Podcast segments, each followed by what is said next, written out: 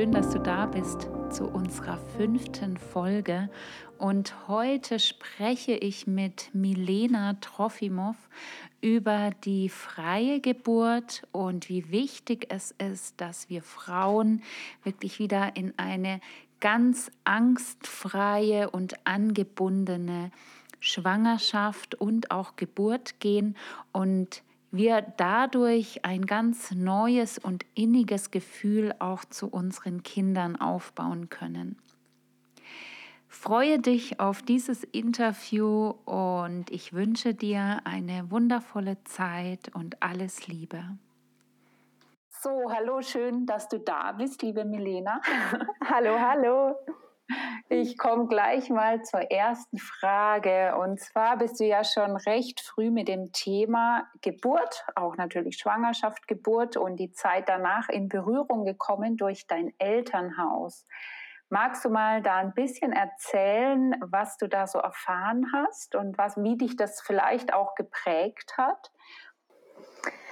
Ja, gerne. Ähm, also ich muss sagen, das Thema war für mich schon immer ganz natürlich Teil des Lebens, wie es natürlich auch sein sollte oder auch ist. Ich habe es nie als etwas wahrgenommen, das jetzt besonders ist. Also natürlich ist es besonders, aber ähm, außergewöhnlich ist. Und das natürlich auch gerade dadurch, dass es in unserem Haus stattgefunden hat, gerade auch durch die Hebammenpraxis meiner Mutter, die sie dort in meiner Kindheit geführt hat ja. Wurdest du da schon an eine sehr natürliche Geburt herangeführt oder wie ja, war das damals auch Thema?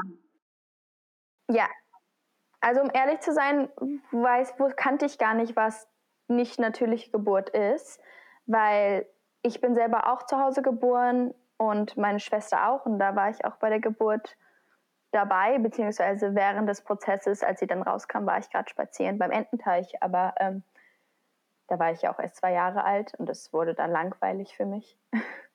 Aber ich war da so mit dabei und es war auch so natürlich Teil des Lebens. Ähm, ich habe ehrlich gesagt erst in der Jugend erfahren, wie Geburt wirklich aussieht, wenn es nicht zu Hause geschieht. Wie war das dann für dich? Schockierend. Und da habe ich aber auch zum ersten Mal das starke Feuer in mir gespürt, ähm, das dafür brennt, dass mehr Frauen erfahren, wie, wie anders es sein kann, wenn man zu Hause sein Kind bekommt, im Gegensatz zu den Erfahrungen, die man vielleicht im Krankenhaus macht. Ähm, also ich weiß schon, meine Mutter hat in der Kindheit öfter darüber geredet, ähm, wie Kliniksgeburten sind, oder es wäre mehr so mh, hm, nebenbei so ein bisschen beifällig. Ähm, aber besonders viel wusste ich darüber nicht und habe das eben auch überhaupt nicht so mitbekommen. Ich habe das dann erst, wie gesagt, also ich denke mal mit 15, 16 habe ich die Dokumentation The Business of Being Born geschaut. Ich glaube, die gibt es nur auf Englisch, aber die ist sehr empfehlenswert. Ähm, und da wird erklärt, so ein bisschen, wie das ganze System funktioniert, um die Geburt herum im Krankenhaus und mit der Pharmazie. Ja, viele Frauen haben ja auch sehr viel Angst, also wirklich das fehlende Vertrauen, dass die Geburt auch gut und richtig läuft, dass da nichts passiert und denken ja, ein Arzt muss sofort in der oder in der näheren Umgebung sein. Ähm, wie war das für dich? Für dich kam das ja nie in Frage, in die Klinik zu gehen, wahrscheinlich. Nee, das war ehrlich gesagt eher eine ziemlich große Angst, weil ich natürlich nicht nur diese eine Dokumentation gesehen habe in, mein, in meiner Jugend, sondern auch dann immer mehr darüber gelernt habe und immer mehr das Gespräch gesucht habe mit ähm, anderen Frauen oder auch Männern, die Erfahrung hatten mit diesen nicht so positiven Dingen, die oft im Krankenhaus geschehen. Und somit wurde das für mich zu einer riesigen Angst, ins Krankenhaus zu müssen. Das kam überhaupt gar nicht in Frage wenn ich so über die Angst nachdenke, ja, da könnte was passieren und viele Leute wollen ja dann den Arzt dabei haben. Aus Sicherheitsgründen sage ich immer oder habe ich jetzt auch vor meiner letzten Geburt ganz oft gesagt, die menschliche Rasse hat so lange überlebt, warum sollte, sie jetzt, warum sollte das jetzt nicht mehr funktionieren? Ja. Und ähm, guck mal, die Menschen haben überlebt, als es kein sauberes Wasser gab und als es so Krankheiten gab, unglaubliche Krankheiten, die man nicht kontrollieren konnte und ähm, wo die Frauen nicht irgendwie ein luxuriöses Zuhause hatten mit Heizung und allem. Und da ging es auch und das geht es auch bei mir. Ja. Da war ich ganz überzeugt von. Und ich bin gesund. Würdest du das allen Frauen empfehlen? Weil es gibt ja natürlich auch Risiken. Also früher sind natürlich auch ja viele Frauen an der Geburt gestorben. Ne? Also wenn da jetzt der Arzt nicht da war. Mhm. Würdest du das jetzt verallgemeinern, wirklich äh, zu, ja, empfehlen, zu Hause zu gebären oder im Geburtshaus? Ja, in, in aller, allermeisten Fällen. Ich glaube, die Prozentzahl der Frauen oder die Kinder, die wirklich auf ärztliche Hilfe angewiesen sind, ist enorm klein. Da kann ich gerne mal eine Zahl rausfinden, aber ähm, ich meine, bei dir wusstest du von dir, ne, auch von deinem Körpergefühl zu dir, dass du das einfach schaffst wahrscheinlich. Und dann wird, also dann bin ich ja auch davon überzeugt, wenn man das einfach im Inneren weiß, dann wird es auch gut werden. Aber manche Frauen haben ja vielleicht doch so Ängste auch in sich, ne, die also ich möchte jetzt nicht sagen, dass ich keine Ängste hatte. Ich hatte und habe auch immer wieder Ängste und die kommen an verschiedenen Punkten im Leben hoch. Und ich finde es ganz, ganz wichtig, diese Ängste auch wahrzunehmen und ähm, denen ein bisschen Raum zu schaffen und zu gucken, wo sind, worauf basieren diese Ängste oder wo kommen die her? Ja. Ich glaube auch gerade in der Schwangerschaft, weil sich so viel verschiebt und verändert, das komplett außerhalb unseres unserer Kontrolle liegt, ähm, kommen ganz viele tiefe Ängste hoch, aus denen man oder von denen man ganz viel lernen kann. Ja. Natürlich muss man das machen, wenn sich das für, sich für einen selber gut anfühlt, aber ansonsten würde ich es natürlich nicht empfehlen. Aber es ist auf jeden Fall der sicherste und beste Weg für Mutter und Kind auf biologischer Ebene und psychologischer Ebene und was die Bindung zwischen Mutter und Kind angeht und ähm, den natürlichen Verlauf der Geburt, damit das alles so gut funktionieren kann, wie es soll, ja. wie es von der Natur angelegt ist. Ja. Hundertprozentig. Ja. Und dabei meine ich nicht, dass man ohne Unterstützung gebären soll. Natürlich kann man sich für eine Alleingeburt entscheiden, so wie ich es jetzt bei meiner zweiten Geburt getan habe. Aber das Alleingeburt heißt nicht einsam ja. oder dass man keine Hilfe hat. Und man kann natürlich auch total tolle Geburten mit Hebammen haben. Aber auch da finde ich es wichtig, dass eine Frau sich Hebammen aussucht, mit denen sie sich sehr wohl fühlt und nicht einfach irgendeinen Arzt nimmt oder irgendeine Hebamme und mit denen diesen Weg geht, auch wenn es sich nicht stimmig anfühlt. Ich glaube, da dürfen wir als Gebärende uns auch ganz klar hinstellen oder positionieren und sagen, das möchte ich, das möchte ich nicht, das fühlt sich gut an und das fühlt sich nicht gut an. Ja, dass nicht einfach irgendwas gemacht wird dann auch. Ne? Das passiert ja dann auch ja, oft. Genau, und dass man sich gut informiert und dass man Grenzen auch aufstellt und die auch respektiert werden. Es ist einfach ein enorm intimer Prozess, ja. auf den man sich gar nicht so vorbereiten kann. Also weil man weiß einfach nie, was kommt bei einer Geburt weiß man nie, was kommt. Und nicht nur bei der Geburt, sondern auch in der Schwangerschaft und auch in der Zeit danach. Und dabei spreche ich auch nicht nur von dem körperlichen Prozess, der natürlich enorm ist, dass da einfach ein Menschlein aus einem Menschen rauskommt. Das kann ich bis heute nicht begreifen. Aber auch einfach der seelische Prozess und was da passiert, was sich da verschiebt und öffnet und ja, geboren wird. Ja. Das kann man vorher gar nicht absehen. Weil du es gerade schon so schön ansprichst. Ähm, viele Frauen oder nicht viele, eher weniger Frauen, aber manche berichten ja auch davon, wirklich das Seelchen schon vor der Empfängnis zu wahrzunehmen, zu fühlen. Konntest du das bei deinem Louis oder auch bei Elia oder bei einem von beiden nur? Ja, also ich hole mal ein bisschen aus. Ja. Manchmal fragen mich Leute, oder ich habe das auch schon oft Leute gefragt, glaubst du an sowas? Also außer, nee, also so, glaubst du an Geister oder Seelen oder Energien? Und manche sagen, nein, das stimmt alles gar nicht. Und alle andere sagen, ja, ganz klar. Aber ich glaube, damit hat es viel zu tun, dem einfach Raum geben und sagen, ich spüre da etwas und ich glaube an das, was ich spüre. Ja da fängt es an. Und so war das, glaube ich, auch mit den Seelchen meiner Kinder oder ist das mit den Seelchen meiner Kinder, die noch nicht auf der Erde sind. Ja. Die hat, es hat sich so geäußert einfach mit Louis. Ich hatte immer schon ein ganz starkes Verlangen, ein Kind zu bekommen. Ganz früh schon. Und ich glaube, dass der Louis da schon geklopft hat lange und auch mich begleitet hat auf meinem Lebensweg als Seelchen. Ja. Und dann, als ich meinen Mann, also Louis Papa, kennengelernt habe, ähm, hatte ich das Gefühl, da war ich schon seelisch schwanger sozusagen, direkt. Ähm, und es hat, glaube ich, auch eher so gespürt. Also mein Mann, muss ich ihn mal fragen. Und ja, da ist ja dann auch so der Raum zwischen körperlichem und sage ich mal, zwischen Erde und Himmel. Und da gibt es ja ganz viel dazwischen auch. Und gerade so in der Empfängniszeit ist es, glaube ich, besonders schön, ein Seelchen dann auch bewusst einzuladen. Ja. Und ähm, es so zu sich zu rufen. Ja, ich glaube ja wirklich auch daran, dass, weil ich arbeite oder ich bin ja sehr in der Verbindung auch in, im Seelenkontakt und ich glaube ja ganz fest daran, dass wir in den Kontakt gehen können, auch vor allem schon vor vor der ähm, Empfängnis. Äh, ich arbeite ja mit den Sternenkindern auch und ich denke, wenn Seelchen gehen und man in den Kontakt gehen kann, dann kann man natürlich auch schon vor der Empfängnis, also so habe ich die Erfahrung auch gemacht. Und das ist natürlich schon ein sehr schöner Prozess auch, ne? auch schon in dieser Zeit des Kinderwunsches dann. Ja, und es stärkt auch das Vertrauen ja. und die Bindung auch so auf das Gefühl zu vertrauen, was man dort spürt, weil das verändert sich auch nicht. Also auch jetzt, meine Kinder, die jetzt auf der Erde sind, die fühlen sich immer noch so an, wie sie sich als Seelchen angefühlt haben, als sie noch nicht in meinem Körper waren oder auf der Erde. Ach, ähm, also natürlich entfalten die sich immer mehr und mehr und werden hier zum Erdenmensch und ähm, wachsen und entwickeln sich vom Baby zum kleinen Kindchen und das ist auch immer wieder eine Überraschung, aber irgendwie auch gar keine Überraschung, weil es alles irgendwie so Sinn macht ja. und sich stimmig anfühlt.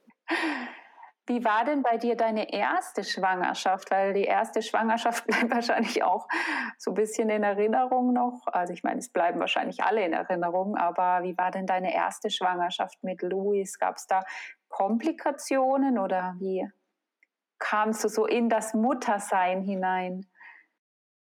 Ja, also ich glaube, für jede Mutter ist die erste Schwangerschaft ähm, ein, ja, wie sagt man, ein Moment, an den sie sich immer erinnern wird. Ähm, das ist auch ein bisschen holprig. Jetzt gar nicht, dass das schlecht ist, aber natürlich ähm, sind die Erwartungen dann immer ein bisschen anders, als es im Endeffekt ist was ja auch gar nicht schlecht ist. Also meine erste Schwangerschaft war gesund. Ich war 22, glaube ich. Ja, Anfang 20, also relativ jung für den Durchschnitt heutzutage.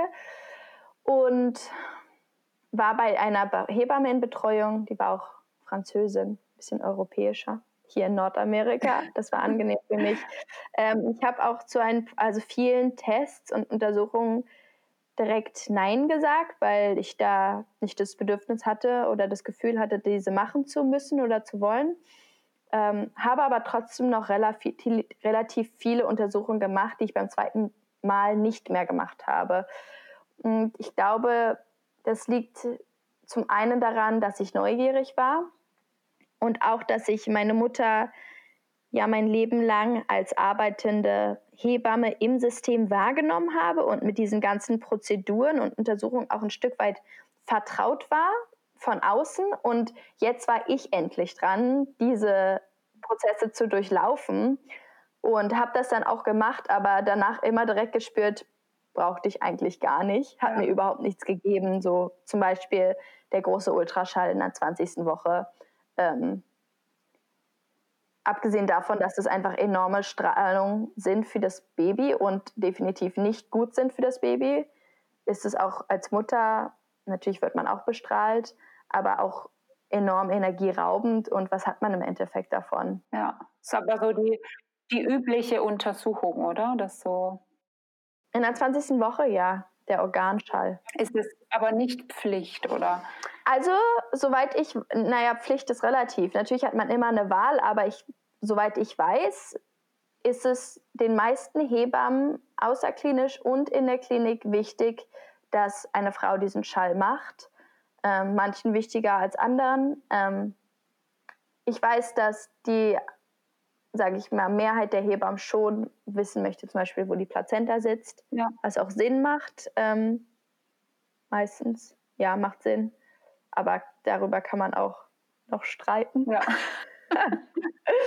Aber ja, die allermeisten Hebammen möchten, dass die Frauen diesen Ultraschall machen, zumindest in irgendeiner Form. Ja.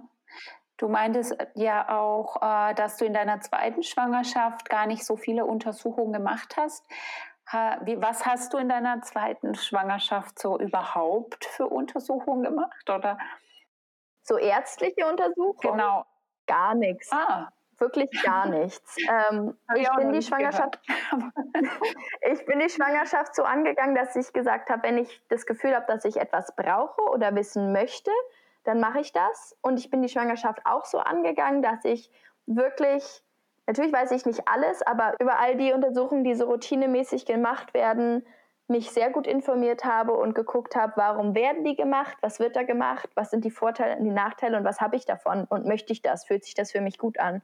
Ähm, und so ging ich dann in die Schwangerschaft rein und immer weiter durch die Schwangerschaft und brauchte im Prinzip gar nichts. Oder doch, da fällt mir ein, ich habe einen Ultraschall gemacht in der 34. Woche. Zwar aber kein Ultraschall bei einer Hebamme oder beim Arzt, das war ein privater Ultraschall, da habe ich die Frau privat bezahlt, zu mir nach Hause zu kommen, weil ich nicht in die Klinik gehen wollte, weil ich das für mich als keine positive oder bereichernde Erfahrung wahrgenommen habe in der ersten Schwangerschaft. Ähm, ich empfinde Kliniken als sehr energieraubend. Also habe ich die eine private Ultraschallfrau zu mir nach Hause eingeladen und ähm, die hat der dann einfach, ich glaube, zwei Minuten geschallt, also enorm kurz, so kurz ähm, wird es bei einer Hebamme oder bei einer Gynäkologin nicht gemacht. Ähm, einfach um zu gucken, wo die Plazenta sitzt, weil ich gespürt habe, dass ich das gerne wissen möchte, ähm, um mich während der Geburt nicht zu stressen, falls ein bisschen mehr Blut dort ist. Ähm, weil eben ein Risiko sein könnte, dass die Plazenta vor dem Ausgang, also vor dem Muttermund liegt. Das nennt man eine Plazenta previa. Und das war so ein bisschen eine Angst für mich und ich habe mich dann dafür entschieden in der 34. Woche, weil ich so persönlich nach der 34., also ab der 35. auch zur Geburt nicht ins Krankenhaus gehen würde. Da würde ich dann zu Hause bleiben und wenn ein Baby ein bisschen Schwierigkeiten hat mit dem Atmen, würde ich eben dann ins Krankenhaus gehen und dort Hilfe in Anspruch nehmen. Ja. Und deswegen habe ich den Schall auch erst in der 34. Woche gemacht und nicht davor. Ich habe immer versucht, die Plazenta zu hören mit dem Fetoskop. Fetoskop, das kann man auch hören. Ähm, aber bei mir lag die so ein bisschen hinten, also sage ich mal unterm Rippenbogen. Und da konnte ich es nicht hören. Die Plazenta bildet sich ja an der Stelle, wo sich dann das, der Plast Blastozyt, glaube ich, sagt man, an, eingenistet hat, oder? Genau, wo sich das, das befruchtete Ei einnistet in der Schleimhaut, der aufgebauten Schleimhaut der Gebärmutter. Dort wächst die dann an, aber die wächst auch nach oben. Ah, okay. Wobei ich nicht meine, dass die ihren Platz verändert. Die bleibt dort schön festgewachsen, die soll sich nicht lösen bis nach der Geburt. Aber dadurch, dass die Gebärmutter wächst, wandert die so ein bisschen nach oben. Also manchmal spricht man von der Plazenta previa, zum Beispiel nach dem Organschall in der 20. Woche, weil die Plazenta noch relativ nah am Ausgang ist aber wenn man dann nochmal guckt, zehn Wochen später, dann ist es auch schon gar nicht mehr nah am Ausgang dran. Ja. Also viele Plazenta Prävias werden auch zu früh diagnostiziert und ähm, sind dann gar nicht mehr relevant. Ja. Und dann wird immer schnell über Kaiserschnitte geredet, weil ja, also ich weiß nicht, ob ich selber mit einer Prävia vaginal gebären, also es ist einfach gefährlich fürs Kind, ja. weil sich dann ja die Plazenta löst, bevor das Kind rauskommt. Und das ist schon sehr heikel. Ja. Und ich bin wirklich gar nicht für chirurgische Geburt, aber ähm, ja. Es gibt einfach Fall. Ausnahmen, ne, wo man einfach vielleicht früher wirklich das Kind dann gestorben wäre oder vielleicht auch ja. die Mutter. Aber die Prozentzahl der, der wirklichen Plazenta Previas ist so niedrig. Ja. Also dass man jetzt keine Angst bekommt. Und meist Meist liegt sie ja wirklich, der Körper ist wirklich, ich sage ja immer, ein Wunderwerk und meist ist es ja wirklich, wenn wir ja gesund sind, auch wirklich in der gesunden Form und Art und der Körper macht das meist schon dann richtig. Ne? Ja, genau. Ja, aber das ist zum Beispiel eine Angst, die ich hatte, auch wenn die jetzt prozentual gar nicht so nach Aufmerksamkeit schreit. Für mich war das irgendwie ein Thema und dann habe ich halt mich dementsprechend damit auseinandergesetzt. Hast du, als du ähm, schwanger warst, äh, ja, in deiner ersten oder auch zweiten Schwangerschaft, das gleich gespürt, dass, dass das Seelchen dann jetzt da ist und du schwanger bist? Auch die Einnistung vielleicht, oder? Also das ist ganz interessant. Bei Louis war die, Schwang die, das Schwangerwerden eher so, wir laden ihn jetzt zu uns ein und zum einen hatte ich total das Verlangen danach, dass er jetzt schon kommt. Auf der anderen Seite haben wir gedacht, oh, logistisch gesehen wäre es besser, wenn er erst kommt, nachdem wir umgezogen sind. Ähm, und haben ihn dann eben eingeladen, aber es war jetzt nicht so total bewusst, dass ich wusste, jetzt werde ich schwanger. Ich wusste etwa, wann ich meinen Eisprung hatte.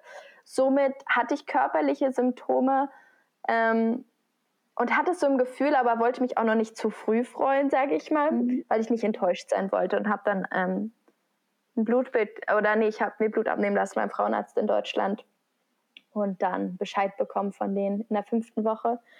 Und bei Elia war die Empfängnis sehr bewusst. Also ich wusste genau, wann ich schwanger geworden bin ähm, und wo ich in meinem Zyklus war. Und da habe ich schon sehr schnell, also vor Ausbleiben der Periode, immer meine Hand auf meinen Bauch legen wollen. Ja. Und das hat gar keinen Sinn gemacht, so richtig in meinem Kopf. Aber das habe ich so beobachten können, dass ich da so dieses Bedürfnis hatte, meine Hand auf meinen Bauch oder ganz unten so hinzulegen. Und ja, das war, es war so mein erstes Schwangerschaftssymptom, sage ich mir. Also da habe ich das schon sehr früh gespürt und da war ich auch davon überzeugt, bevor ich überhaupt einen Schwangerschaftstest gemacht habe. Ja. Und bei Elia hast du ja wirklich eine komplett freie Geburt auch erleben dürfen, oder? Da warst du, mhm. warst du da dann wirklich auch ohne Hebamme? Ja, ich habe eine Hebamme, die nicht im System arbeitet. Also hier spricht man von Traditional Midwife oder Traditional Birthkeeper. Ähm, eine Hebamme ohne Lizenz, die von anderen Hebammen gelernt hat oder, sag ich mal, Waisenfrauen gelernt hat, aber die nicht, ähm, ja, eine Hebamme im System ist. Die hatte ich angestellt, weil sich mein Mann damit wohlgefühlt hat und ich auch so ein bisschen das Gefühl hatte von Seiten meiner Familie, ähm, ja, so ein bisschen Druck, ehrlich gesagt, bekommen habe, dass sie sich damit wohl, wohler fühlen, wenn ja. ich da jemanden habe, den ich anrufen kann falls ich Hilfe brauche. Ja. Die habe ich, glaube ich, zweimal in der Schwangerschaft gesehen und dabei haben wir uns auch nur unterhalten und ein bisschen was zusammen gegessen. Aber die hat auch, ich habe dir gesagt, ich brauche keine Vorsorge, ich möchte diese Vorsorge im Sinne nicht. Ich kann meine eigene Vorsorge machen und ich habe ihr gesagt, genau gesagt, wie ich mir die Geburt vorstelle oder was ich von ihr möchte, falls ich sie doch anrufen sollte, ja. was ich davon mir von ihr wünsche und was ich mir auch überhaupt gar nicht wünsche und habe sie dann aber auch gar nicht angerufen. Ich habe ihr auch nicht Bescheid gesagt. Ich habe erst danach Bescheid gesagt, ähm, nach danach, also nachdem die Plazenta auch geboren wurde. Und sie kam dann vorbei zwei Stunden danach und hat im Prinzip meinem Mann beim Aufräumen geholfen und hat mir einen Tee gekocht und was zu essen gemacht. Und ähm, sie hatte auch eine Babywaage und hat mir angeboten, falls ich möchte, dass ich mein Baby wiegen kann aber hat sich mir gar nicht aufgedrängt, was ich sehr angenehm fand. Und ähm, Ach, schön. Ja, war für mich so gut dann. Aber bei der Geburt selber war ich alleine und mein Mann hat mit dem Louis gespielt. Ich habe ihm dann Bescheid gesagt, als der Kopf draußen war. Und dann kam er an und dann hat er ein kleines Video aufgenommen. Ach, schön. und dann, es ist auch nur zwei Minuten lang. Ja. Und dann hat ähm, habe ich ihn gebeten, den Elia aufzufangen, weil ich war auf allen Vieren und es hat sich für mich irgendwie total stabil angefühlt und ich wollte mich nicht so nach unten beugen. Also ich habe den Kopf schon angefasst, als er draußen war, aber ich habe den dann nicht selber aufgefangen. Ja.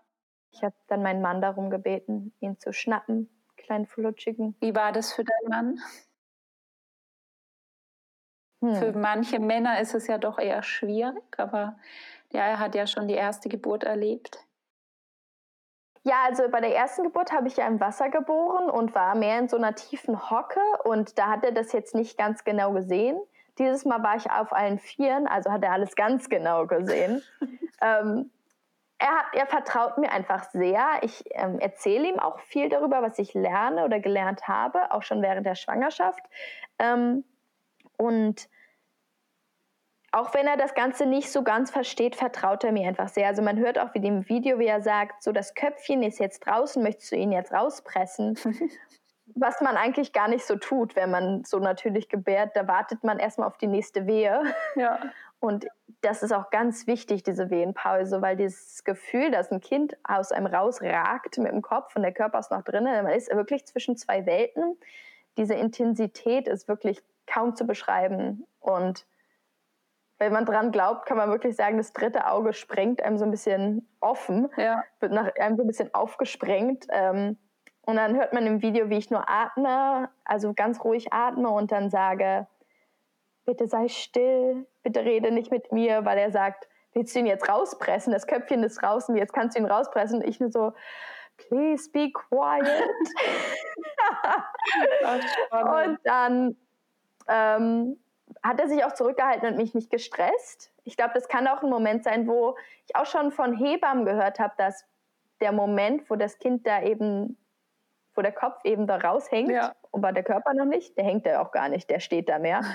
ähm, ja, man wartet halt darauf, dass der Mutterkörper weiterarbeitet. Und der braucht auch da so eine ganz kleine Pause manchmal und man wartet auf die nächste Wehe und dann dreht sich das Kind auch auf oder die Schultern schnell und dann kommt das Babychen raus. Und das war auch bei uns so. Und dann habe ich gesagt, fang ihn bitte auf. Und hat ihn mir direkt gegeben. Ach, schön. Ja, der Körper ist wirklich so schlau. Ne? Die Gebärmutter presst ja wirklich von alleine. Ne? Ja, man, also ich habe auch bei meinen Kindern bei beiden schon früh einen Pressdrang bekommen, aber auch nie, sage ich mal, selber gepresst. Ja sondern einfach nur mitgepresst. Also man kann dann gar nicht anders. Es kommt so überein, das ist so eine Urgewalt, die das Kind da draus drückt aus einem. Ähm, Wahrscheinlich fern von dieser Welt irgendwie. Ja, ja, das ist wirklich auch, macht ein bisschen auch Angst, weil ähm, man es nicht kontrollieren kann. Ja. Also ich zumindest nicht. Man kann es ein ganz bisschen hemmen durch Atmung und ähm, das habe ich auch bei Louis Geburt lang gemacht, aber ja, das ist so, kommt ja aus einem raus. Ja. Und du hast dich ähm, nach deiner ersten Geburt, hast du ja im Wasser geboren, meintest du, hast du dich bewusst dann bei deiner zweiten Geburt ähm, dafür entschieden, nicht im Wasser zu gebären oder war das einfach ein Gefühl von dir? Nee, ganz und gar nicht bewusst dafür entschieden. Also auch bei Louis Geburt habe ich nicht gesagt, ich mache eine Wassergeburt. Ich glaube, das ist eh relativ naiv, das zu sagen, dass man so einen ganz genauen Plan hat, wie man gebären wird, weil man weiß einfach nie, wie es wird. Aber ich habe mir halt mein Zuhause so eingerichtet, dass ich eben Optionen hatte. Ich habe mein Leben lang immer schon das Wasser geliebt und auch Badewannen sehr genossen und somit konnte ich mir gut vorstellen, dass es mir gut tun würde bei der Geburt. Ähm, bei Louis Geburt war das auch definitiv so. Bei Elias Geburt, die war ja nur zwei Stunden lang. Da bin ich dann mal rein ins Wasser und äh, ich glaube, ich war zwei Minuten oder zwei Wehen da drinnen, vielleicht fünf Minuten. Und Louis fand das total toll mit dem Geburtspool hier im Wohnzimmer. Ich bin direkt wieder raus. Louis ist noch drinnen geblieben. Ähm, ich habe aber, vielleicht bin ich auch rausgegangen, weil ich da Pressdrang bekommen habe. Und ich hatte das Gefühl, dass es zu früh ist und es hat mir ein bisschen Angst gemacht, ja. weil es mich ein bisschen an Louis Geburt erinnert hat, wo ich so diesen enormen Pressdrang schon sehr früh hatte. Ähm, ja, ich glaube, das hat mich ein bisschen überrumpelt und gerade deswegen bin ich auch aus dem Pool raus, weil ich irgendwie dachte, dass der Pressdrang dann weggeht, was ja auch irgendwie gar nicht logisch ist. Ähm, aber habe ich halt so intuitiv gemacht und bin dann bin ich dann rausgekommen und dann bin ich hier im Flur hoch und runter gelaufen, habe mich immer auf die, aufs Babygatter abgestützt, weil das war irgendwie eine super Höhe und es war so stabil. Habe einfach voll losgelassen während den Wehen, die auch echt schon sehr intensiv waren. Und dann im Endeffekt habe ich mich aufs Sofa aufgestützt, aber es war mir zu weich und nicht stabil genug.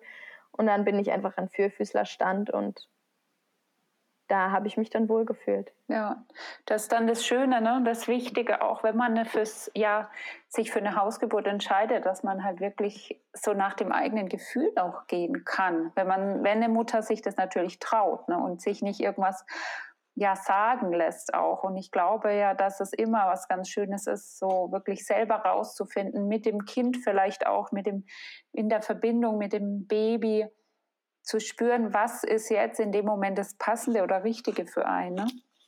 Wie du so. Ja, also ich meine, gerade auch, warum sich Hausgeburten für die, die es dann tun, im Endeffekt immer so gut anfühlen, ist, weil das eigene Gefühl oder die Intuition, die kommt eh durch bei der Geburt. Ja. Die kann man gar nicht unterdrücken, weil das ist Teil von einem, genauso wie das Kind Teil von einem ist und es kommt einfach raus, ob man will oder nicht. Und es kann auch sehr konfrontierend sein und man kann einem auch Angst machen. Ähm, habe ich ja auch gerade davon gesprochen, dass es mir ein bisschen Angst gemacht hat. Aber man muss sich dem, der Geburt, der Intuition und sich selbst im natürlichen Verlauf einfach hingeben. Ja.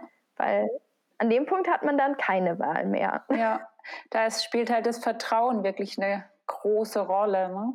wenn man da wirklich vertrauen kann und ähm, ja, sich selbst auch vertrauen kann und dass das auch gut wird und dass ja, Hingabe ist natürlich Vertrauen.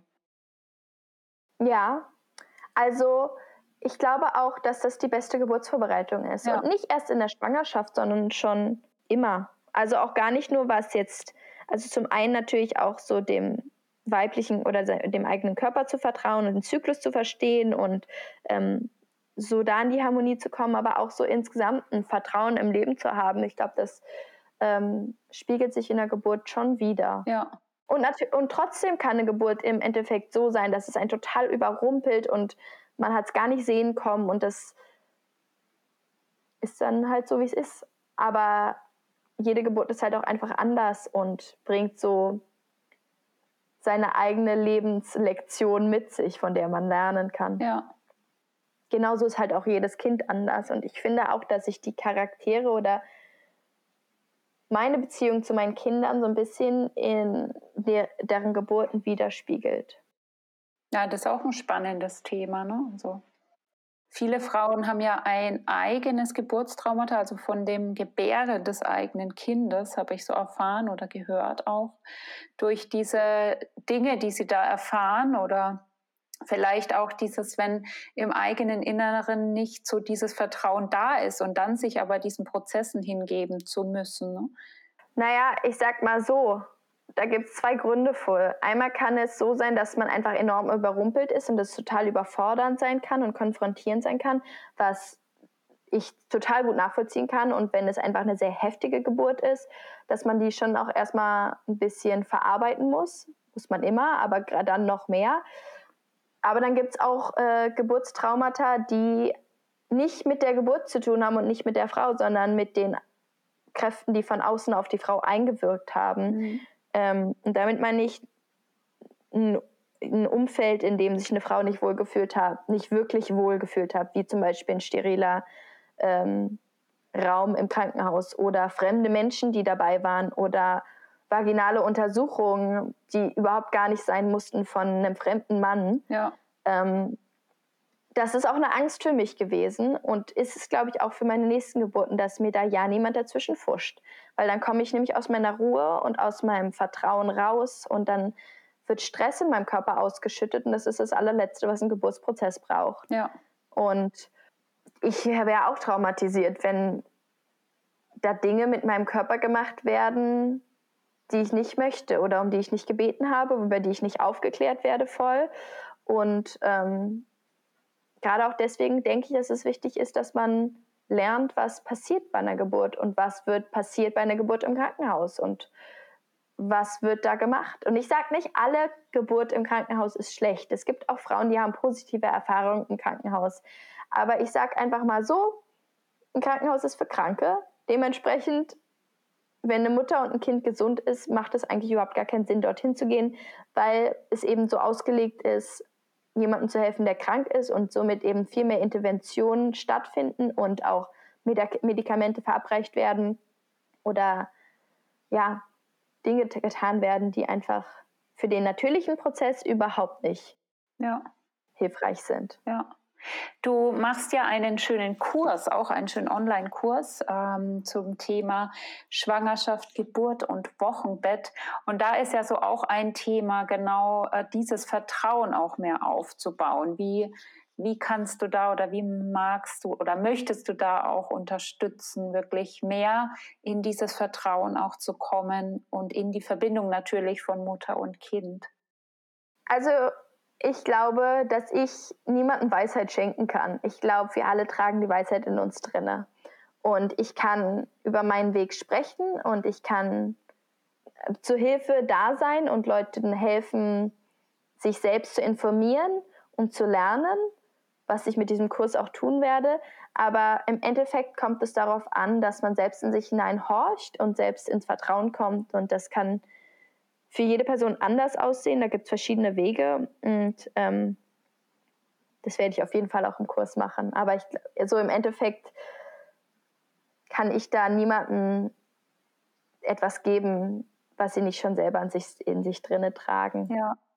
Das sage ich ja auch immer so schön in den Ausbildungen, eigentlich ein Erinnern in, an das Wissen, was wir eh schon ja von der Natur her in uns tragen. Ne? Und das Ganze, was darüber ist, wieder zu ja aufzudecken oder mal loszulassen, auch vielleicht Ängste anzuschauen und zu erkennen, dass sie vielleicht unbegründet sind und ähm, ja einfach auch in eine bewusstere Verbindung zu gehen, ne?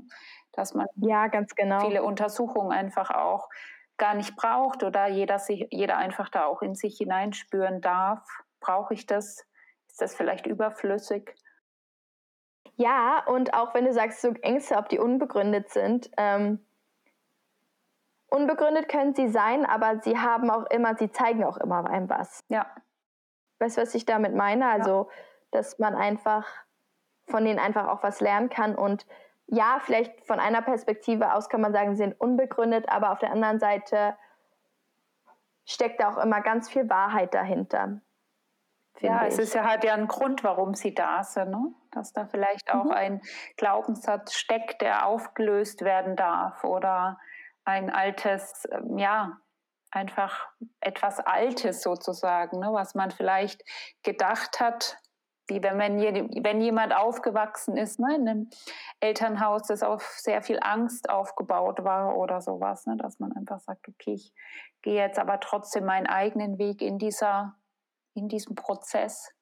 Ja, oder wenn man mal einfach das Beispiel nimmt von viele Frauen sagen, ich habe Angst vor der Geburt. Ich finde das total legitim zu sagen, dass sie also dass man Angst vor der Geburt hat, weil das allermeiste, was man über die Geburt mitbekommt und sieht, wenn man nicht gerade Hebamme von einer äh, Tochter einer, einer Hausgeburtshebamme ist oder ja. einer außerklinischen Hebamme ist, dann ist das, was man mitbekommt, schon angsteinflößend und was man so in Filmen sieht, das ist ja wirklich ähm, Horror oft. Ja. Und damit will ich nicht sagen, dass ähm, Geburten so harmlos sind, aber ich glaube, wenn man Geburten mehr in Eigenregie ja, angeht, dann sieht das auch ganz anders aus als das, was wir oft mitbekommen. Also ja. dementsprechend macht es schon Angst, Sinn, diese Angst anzuschauen und finde ich, hat die auch eine Berechtigung, diese Angst. Habe ich nämlich auch Angst vor, vor dem, was man so von, also sieht vor Übergeburt, ja. wenn man nicht mehr weiß oder sich damit auseinandersetzt. Du hast ja auch eine Dula-Ausbildung gemacht oder bist ja Dula, was äh, für die, diejenigen, die vielleicht gar nicht wissen, was das ist, kannst du ein bisschen beschreiben, was eine Dula macht? Also ich habe immer gesagt, es ist im Prinzip eine beste Freundin, die man bezahlt und die sich mit Geburt auskennt. ähm, natürlich nicht unbedingt die beste Freundin, weil man sich ja vielleicht davor noch nicht gekannt hat, aber es ist eben ein sehr vertrauter Umgang miteinander und ein Begleiten auf diesem Weg und dieser aber nicht auf medizinischer Ebene. Also ich werde niemanden vaginal untersuchen, außer ich werde explizit darum gebeten, aber dann werde ich auch sagen, davon kannst du dir nicht viel versprechen. Ja. ähm, ich werde niemanden, ja, irgendwie sonst was Blut abnehmen. Das ist einfach nicht die Aufgabe einer Dula. Eine Dula ist mehr da, einfach um Unterstützung zu bieten und Aufklärung auch, so dass sich eine Frau bewusst für oder gegen Dinge entscheiden kann. Und bei einer Krankenhausgeburt kann eine Doula hm, beinahe so ein bisschen auch wie ein Anwalt sein, sag ich mal, der für eine Frau spricht, beziehungsweise eine Frau daran erinnert, für sich selbst zu sprechen, dass eben Interventionen zum Beispiel, die eine Frau im Vorfeld nicht wollte, nicht stattfinden, weil dann eine, sage ich mal, die Dula die Frau daran erinnert zu sagen, nein, danke, das möchte ich eigentlich nicht. Ja. Was ich nicht denke, dass es eine Frau jemals ähm, sollte während der Geburt. Also das sollte eigentlich nicht im, im Aufgabenbereich einer Gebärenden liegen, sich gegen Dinge zu stellen aber es ist halt leider so. Ja, es wird halt oft einfach viel zu viel gemacht. Ne? Also und ähm, da braucht man halt einfach erstmal auch das Gefühl und das Wissen auch überhaupt oder ja, zu sagen oder zu wissen, dass man einfach auch Nein sagen kann und dass nicht alles, was Ärzte sagen, wichtig ist oder für wichtig erachten, wirklich nötig ist und das erstmal ähm, ja auch zu erkennen, ne? dass es kann auch wirklich schwierig sein, dieses Nein sagen. Und das ist das, was du vorhin auch gemeint hast, was wirklich zu einem Geburtstrauma auch führen kann. Ne? Wenn da dann einfach tausende Sachen gemacht werden. Also, das ist zwar eine krasse, ein krasser Vergleich für die, die sich damit jetzt noch nicht so auseinandergesetzt haben, aber man spricht schon auch von Vergewaltigung ähm, und einem Vergewaltigungserlebnis für Frauen, manchmal bei einer Geburt. Und damit will ich nicht sagen, dass es immer so ist. Und ich will auch nicht sagen, dass alle Ärzte doof sind, ganz und gar nicht. Ich finde, Ärzte und Ärztinnen haben ihren Platz in der Welt und die sind auch wichtig, aber wir nutzen dieses Notfallsystem oder, sage ich mal, Risiko, also ein System, das für Menschen mit hohen Risiken ausgelegt ist, viel zu sehr für gesunde Menschen und ähm, das ist einfach falsch. Ja. Und zu dem Nein sagen gehört halt auch aufgeklärt sein. Ne? Wenn du dich nie damit beschäftigst, was geschieht überhaupt in meinem Körper und was geschieht mit meinem Körper bei der Geburt, ähm, denke ich, kann es auch ein bisschen schwerer sein, dort einfach ins Vertrauen zu gehen. Und wir sind ja nun auch einfach dazu erzogen, der Autorität zu gehorchen. Ne? Ja. Und wenn du selber nicht die Autorität bist für dich selbst in deiner Geburt, dann ist es eben oftmals schnell der fremde Mann, der Arzt ist. Ja.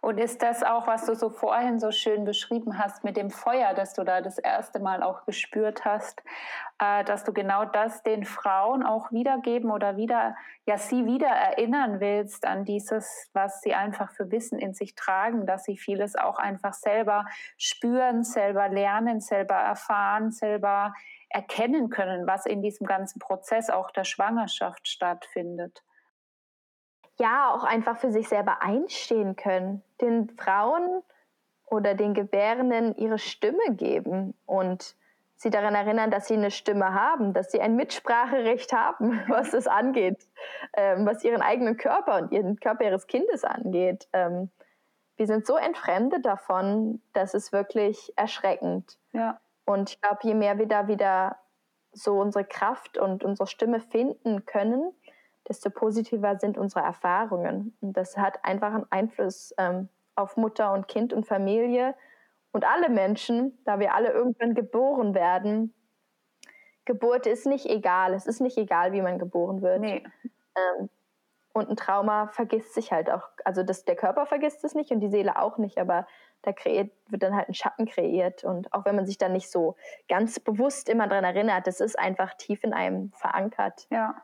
Mutter und Kind und auch Partner oder ja, es gibt ja, die Geburt gibt ja überhaupt die Basis dem Kind überhaupt vor oder wie, wie es in, einfach ins Leben auch startet und wie es auch die eigenen Wurzeln und das eigene Vertrauen überhaupt aufbauen kann. Ne? Also, mhm. Und dieses Erlebnis, wenn da einfach von der Mutter schon tiefes Vertrauen da ist, dann ist das natürlich was ganz anderes, was da verankert wird im Kind auch. Ja, also ein Kind ist auch ja auch noch viel sensibler als die Mutter. Also als Mutter wird man ja auch in der Schwangerschaft viel sensibler und auch danach. Und es wird oft als hormonell abgetan.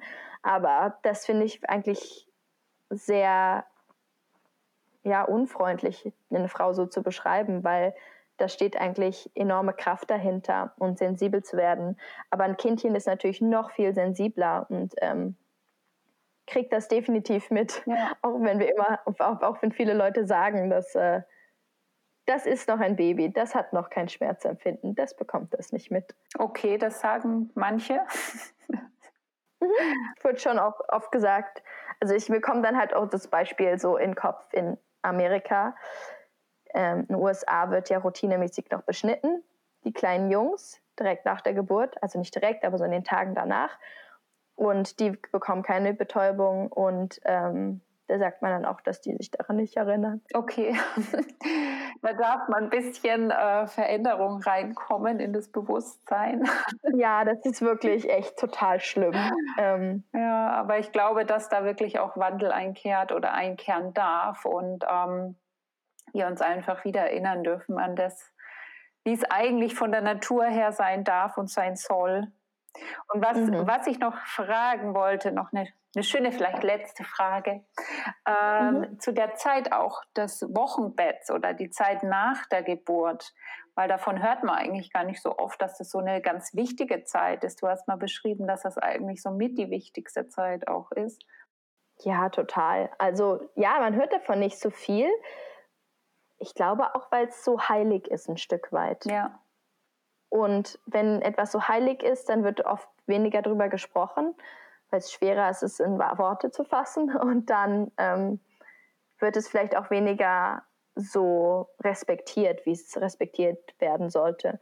Also ich finde für Mutter und Kind und auch für die ganze Familie enorm wichtig, dass man sich da ganz viel Zeit nimmt und Ruhe und Unterstützung annimmt und auch um Unterstützung bittet, natürlich von den richtigen Menschen, von denen man sich gut unterstützt fühlt, dass man da einfach ganz langsam macht. Einmal für die Rückbildung der Mutter, körperliche Rückbildung ähm, und für das Ankommen des Kindes, für das Stillen lernen. Stillen ist nicht das Schwerste der Welt, ist aber auch nicht, dass es einfach so sofort funktioniert unbedingt. Ja. Ähm, das lernt man, Mutter und Kind lernen das zusammen und können auch gut um Unterstützung bitten. Und so, so ein Lernprozess verläuft einfach am besten, wenn man ja, sich dafür Ruhe nimmt und im Bett bleibt und das Baby nackig auf der Brust der Mutter liegt und man eine kuschelige Decke drüber legt und ja. nicht ins Auto steigt und irgendwie einkaufen geht am zweiten Tag. Ja. Das ist jetzt eine Übertreibung.